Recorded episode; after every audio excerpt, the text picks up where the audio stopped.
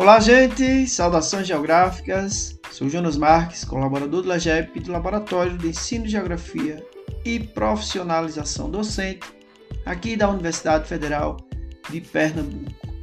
Bem, gente, hoje vamos fazer uma breve apresentação, na verdade, um convite à leitura de mais uma obra publicada em nosso periódico, a revista Ensino de Geografia Recife, Trata-se do artigo que faz parte da edição de 2021, volume 4, número 2.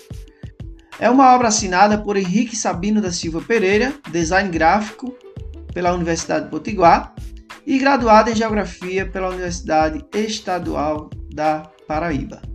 E também pela professora Jossandra Araújo Barreto de Mello, que dentre outras formações e atuações profissionais, ela tem graduação em Geografia pela UEPB, mestre em Desenvolvimento e Meio Ambiente pela Universidade Federal da Paraíba e doutora em Recursos Naturais pela Universidade Federal de Campina Grande.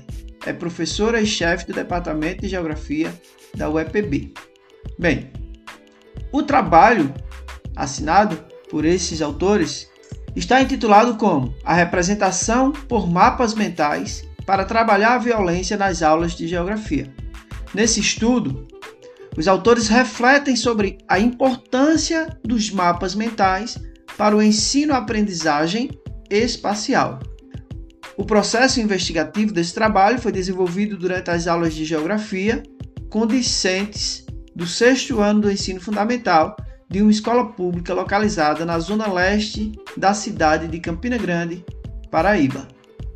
Tomando como referência o método fenomenológico e as técnicas da pesquisa colaborativa, os autores desenvolveram o projeto que foi realizado através da criação de situações de ensino-aprendizagem pautadas na representação, estudos de compreensão do lugar de vivência, buscando resgatar, por meio dos mapas mentais, as percepções descritas pelos discentes nas representações espaciais.